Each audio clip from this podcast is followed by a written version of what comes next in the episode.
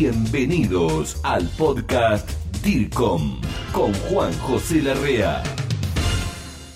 ¿Qué tal, colega? Bienvenido a un nuevo episodio más del podcast DIRCOM. Bienvenido si nuevamente estás sintonizando este canal en YouTube o en cualquiera de las plataformas de música, Spotify, Apple Podcasts, Google Podcasts, todas. Y si sos nuevo, mejor todavía para compartir esta pasión por la comunicación. Tengo a mi lado a un colega latinoamericano que vive en Ecuador, que es argentino, pero vive allá, y ya lo viste, ya lo conociste en otra entrevista que he hecho, e incluso es uno de los que ha pasado la barrera de las mil reproducciones.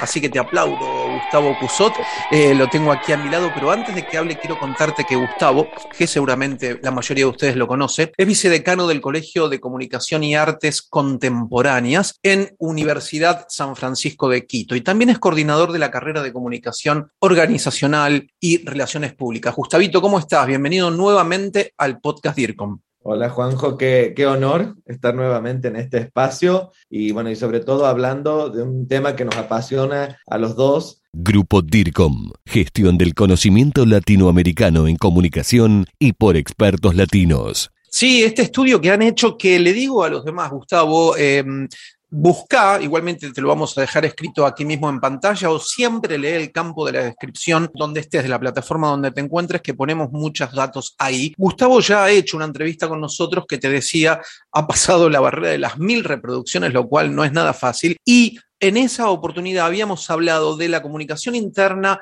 durante la pandemia, que todavía la estamos viviendo, esto se está grabando en noviembre del año 2021, y donde Gustavo, con más de 100, en más de 100 empresas, y con AESI, el movimiento que él coordina allí en Ecuador, habían hecho una investigación donde hablaban de cómo se había comportado la comunicación interna durante la pandemia horrible que hemos vivido. La idea es ahora que este estudio terminó, y Gustavo nos va a contar, ¿Cómo fue la reinserción? Y ya te voy preguntando, Gustavo, en esta investigación que acaban de finalizar por segunda vez ¿Cómo fue ahora la reinserción? Antes vimos el durante. ¿Cómo fue la reinserción laboral desde el punto de, vista de la comunicación interna, recursos humanos, ahora que estamos finalizando, Dios quiera, la pandemia del COVID-19? Fue un proceso, yo creo que de menos a más que es a priori lo que te voy a, lo que te voy a ir profundizando esto. ¿Y por qué digo de menos a más? Porque, bueno, a medida que los países de la región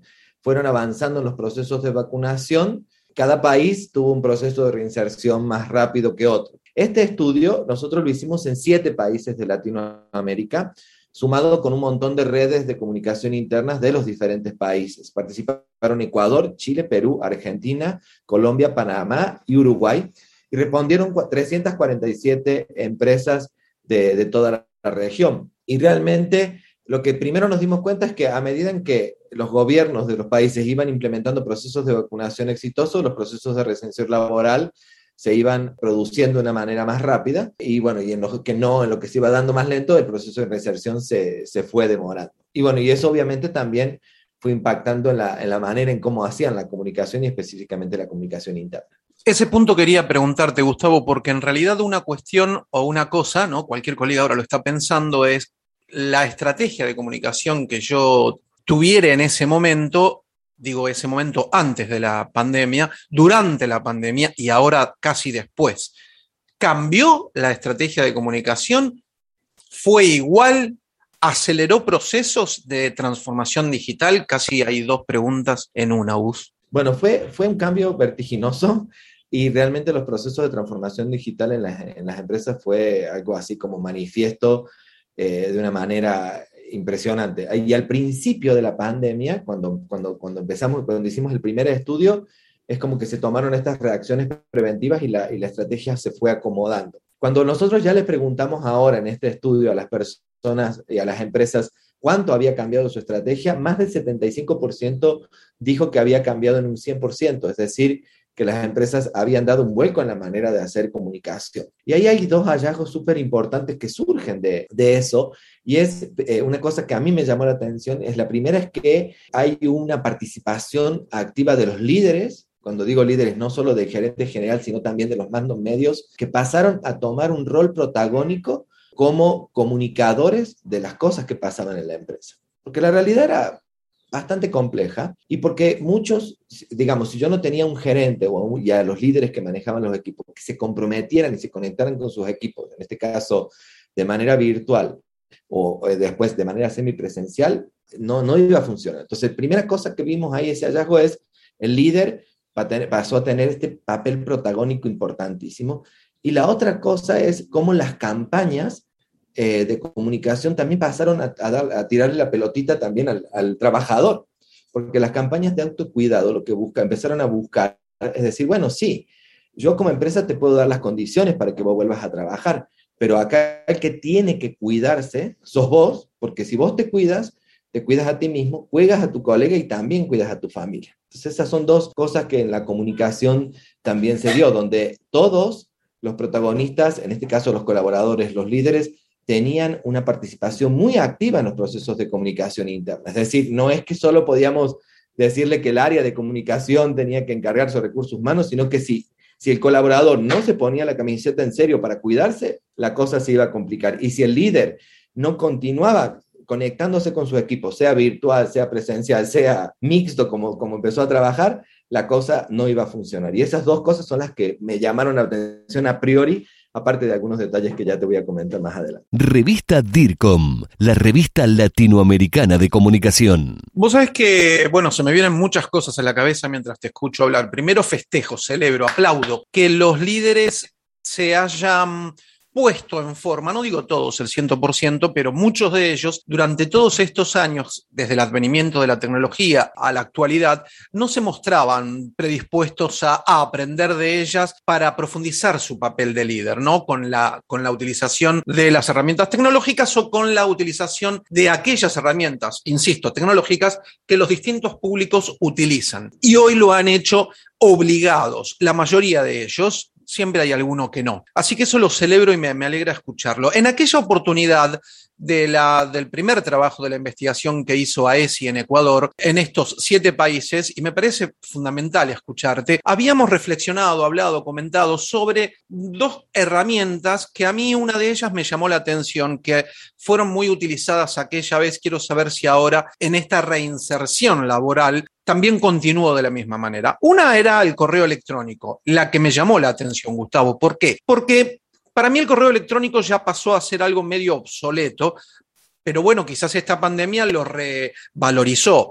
Y porque también digo, si el correo electrónico se revalorizó, salió de vuelta a la cancha futbolísticamente hablando y salió del, banco de suplentes. ¿Qué pasó con las plataformas de proyectos, de gestores de proyectos, donde todos estamos comunicados? Tal vez ahí entiendo que ante el desconocimiento tecnológico que tenían las organizaciones antes de la pandemia, hizo que esa herramienta no pudiera salir a jugar. Y la otra que sí habíamos hablado, ahora te escucho a vos, Gustavo, la otra que habíamos hablado y no me llamaba mucho la atención, que sí se estaba utilizando y me pareció muy bien fue la aplicación de mensajería, para mí una de las peores, como WhatsApp, pero es la más popular.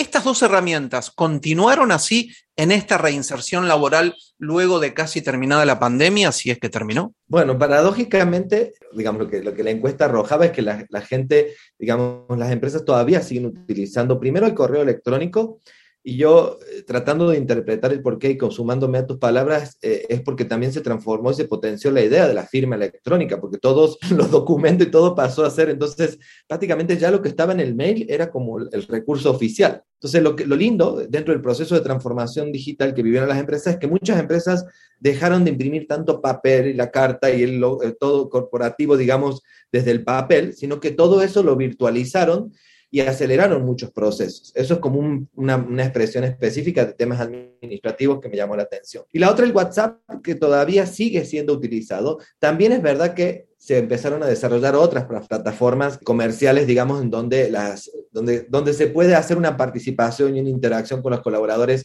más desarrolladas, pero eh, nadie discute la funcionalidad de los grupos de WhatsApp. Es decir, los grupos de trabajo dicen, sí, o sea, sí hay mejores plataformas, podemos ir innovando y cambiando, pero lo que a nadie le, costó es tener el grupo de WhatsApp y seguir conectando. Eso es lo que lo, potenció a, esta, a esta herramienta y para muchas empresas pasó a ser de las más importantes. Sigue siendo la más importante y están tratando de innovar en otras plataformas colaborativas pero obviamente también depende de los recursos y de, las condiciones que se vayan dando. Pero lo interesante es que estas dos herramientas que tal vez, el WhatsApp que era como considerado un aspecto muy informal, ya no están, ya pasó a ser hasta como corporativo, muchas empresas lo corporativizaron, ya le dieron formalidad a los grupos, pusieron reglas de uso, o sea, lo organizaron y el correo como este, este espacio donde sigue siendo como lo más oficial porque a veces decían que generas tu firma electrónica o insertas tu firma electrónica y ya lo que está en el correo es como tu firma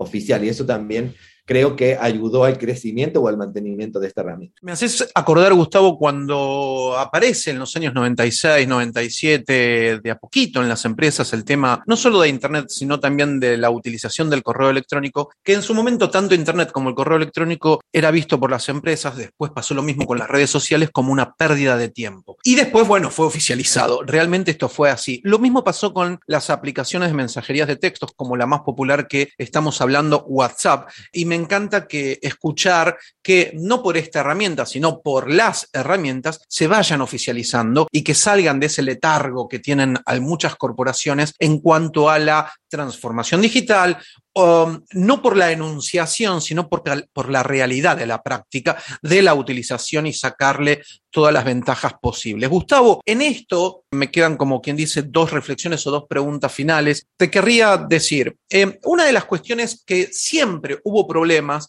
problemas, dificultad, desconocimiento a cómo hacerlo y demás, se trató desde todo punto de vista de la comunicación con el uso de la tecnología el tema de las mediciones. Ustedes hicieron una investigación muy importante, está la primera entrevista y esta es la segunda.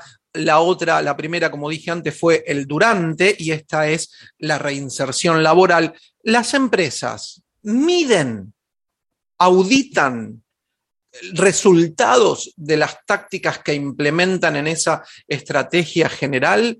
Una de las cosas que nos pasó es que a pesar de que los, los cambios y las transformaciones fueron muchas, el nivel de medición no fue tan. ¿sí? Es decir, si hablamos de que los cambios en la comunicación se dieron en un 75% de las empresas, en la medición solo el 20 o el 25 son las que realmente miden. Entiendo yo que porque muchas todavía están en este proceso de transformación y de acomodamiento de todo, pero me pareció muy interesante ver que tal vez lo que más las empresas se dieron cuenta intuitivamente también es que había ciertas herramientas que estaban utilizando que ya no, que ya no les sirven y que ya no les iban a servir. Y ya incluso como la misma transformación ya les implicó ciertos cambios. Entonces, esa es la, la, la cosa que como justificando de por qué no, no miden aunque yo creo que eh, una vez que ya pasó este proceso y ya esta reinserción se da, ya hay que volver a replantear y medir de nuevo para ver aquellas empresas que volvieron 100% presencial, cómo van a volver a seguir manejando la comunicación interna con sus colaboradores, qué va a pasar con los líderes y luego las otras empresas que eh, muchas empresas decidieron mantenerse en la virtualidad y, cambiaron todas las plataformas de comunicación. Eso también es interesantísimo. Y las que están mixtas también, cómo van a ir acomodándose en ese proceso.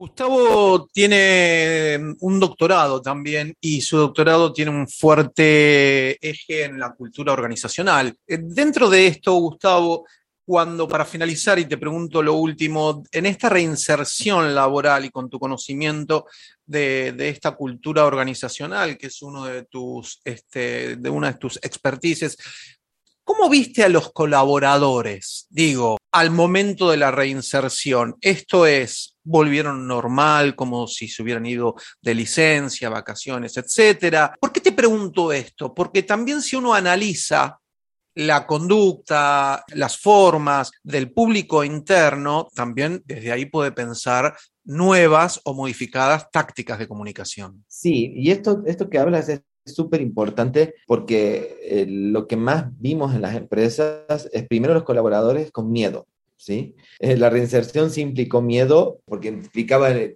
tema del autocuidado, eh, del uso de la mascarilla, el alcohol, como la distancia social. O sea, había todo un, un entorno que el colaborador tenía que volver a manejar y obviamente, como te decía, las campañas estas, de estas primeras reinserción fueron de temas de autocuidado, donde las empresas reforzaban el tema de que la gente no se olvide de cuidarse a sí mismo para cuidar a los demás. Esa es la primera cosa que, vimos. La otra cosa que también saltó es eh, las campañas de bienestar ¿no? y de salud mental, un tema fundamental que creo que esto va a ser objeto de otra investigación seguramente, es cómo cambió la idea de bienestar en la empresa, ¿sí? Porque esta idea de que, bueno, el colaborador tenga una linda silla, que esté en un lugar cómodo y que se sienta en un ambiente cómodo, sí era importante, pero también tuvimos casos de muchas empresas en las que había que hacer un, acompañamiento con los colaboradores en temas de salud mental y de bienestar integral, porque la pandemia generó desde divorcios, problemas personales y un montón de cosas que las familias nos transformamos, por así digo, nos transformamos porque al final todo, todo nos pasó esto. Y yo creo que es interesante ver cómo ahora las empresas se dieron cuenta que el tema del bienestar no solamente era de la parte ergonómica, sino que también de la parte de la salud mental de sus colaboradores y cómo poder acompañarlos de manera exitosa en los procesos de reinserción, porque también la gente ya se había acostumbrado a estar en casa, así como nos costó. Después, ahora, ¿cómo le, enseño y me acostumbro a que tengo que ir a trabajar? Entonces, mucha gente lo era una liberación, pero para otros fue una preocupación. Y, ese, y este trabajo con el área de recursos humanos, yo creo que es muy interesante ver cómo se, se, está gestando también en las empresas. Realmente es muy interesante porque creo que también ha posibilitado el tema de, bueno, muchos cambios laborales. No todo el mundo ha vuelto a trabajar, sino que quizás la empresa ha decidido que siga trabajando a distancia, otros han tenido que volver, otros part-time, ¿no? Parte de tiempo en su casa, parte de tiempo dependiendo del día en la organización. También bienvenida toda esta mm, bueno, a ver, eh, toda esta horrorosa pandemia en el sentido de que las empresas, las organizaciones han reforzado su punto de vista, si se me permite, más humano o humanizado para con sus públicos, ¿no? Para con su entorno, sus colaboradores, que quizás antes, y vos decías recién en un pasaje de tu alocución, hubo personas que se separaron, hubo personas que tuvieron esto o lo otro, que las empresas antes tal vez no tenían mucho en cuenta eso, o cómo estaban viviendo, ¿no? Hubo mucho sobre este tema. Gustavo, quiero agradecerte que difundas, compartas con nosotros esta investigación que ha hecho AESI, que vos dirigís allí en Ecuador, que mm, han sido recolecciones de investigaciones de más de 340 y pico de encuestas, consultas, en más de siete países, creo que es más que importante. A los colegas les digo, lo podés ver a Gustavo en las diferentes redes sociales, si estuviste viéndolo por dircom.tv, por nuestro canal de YouTube, lo viste aquí abajo, escrito G Cusot, G de Gustavo Cusot es su usuario, arroba G Cusot en todas las redes, un digno colega para aprender, para compartir y para seguir. Gustavo, te mando un muy fuerte abrazo, DIRCOM. Gracias por todo, gracias por tu también pasión por la comunicación. Abrazo, Juanco, muchas gracias a ti y a toda la comunidad. Esto fue el podcast DIRCOM, pasión por la comunicación y la gestión. Grupo DIRCOM. Hablamos de comunicación en español. Hasta la próxima.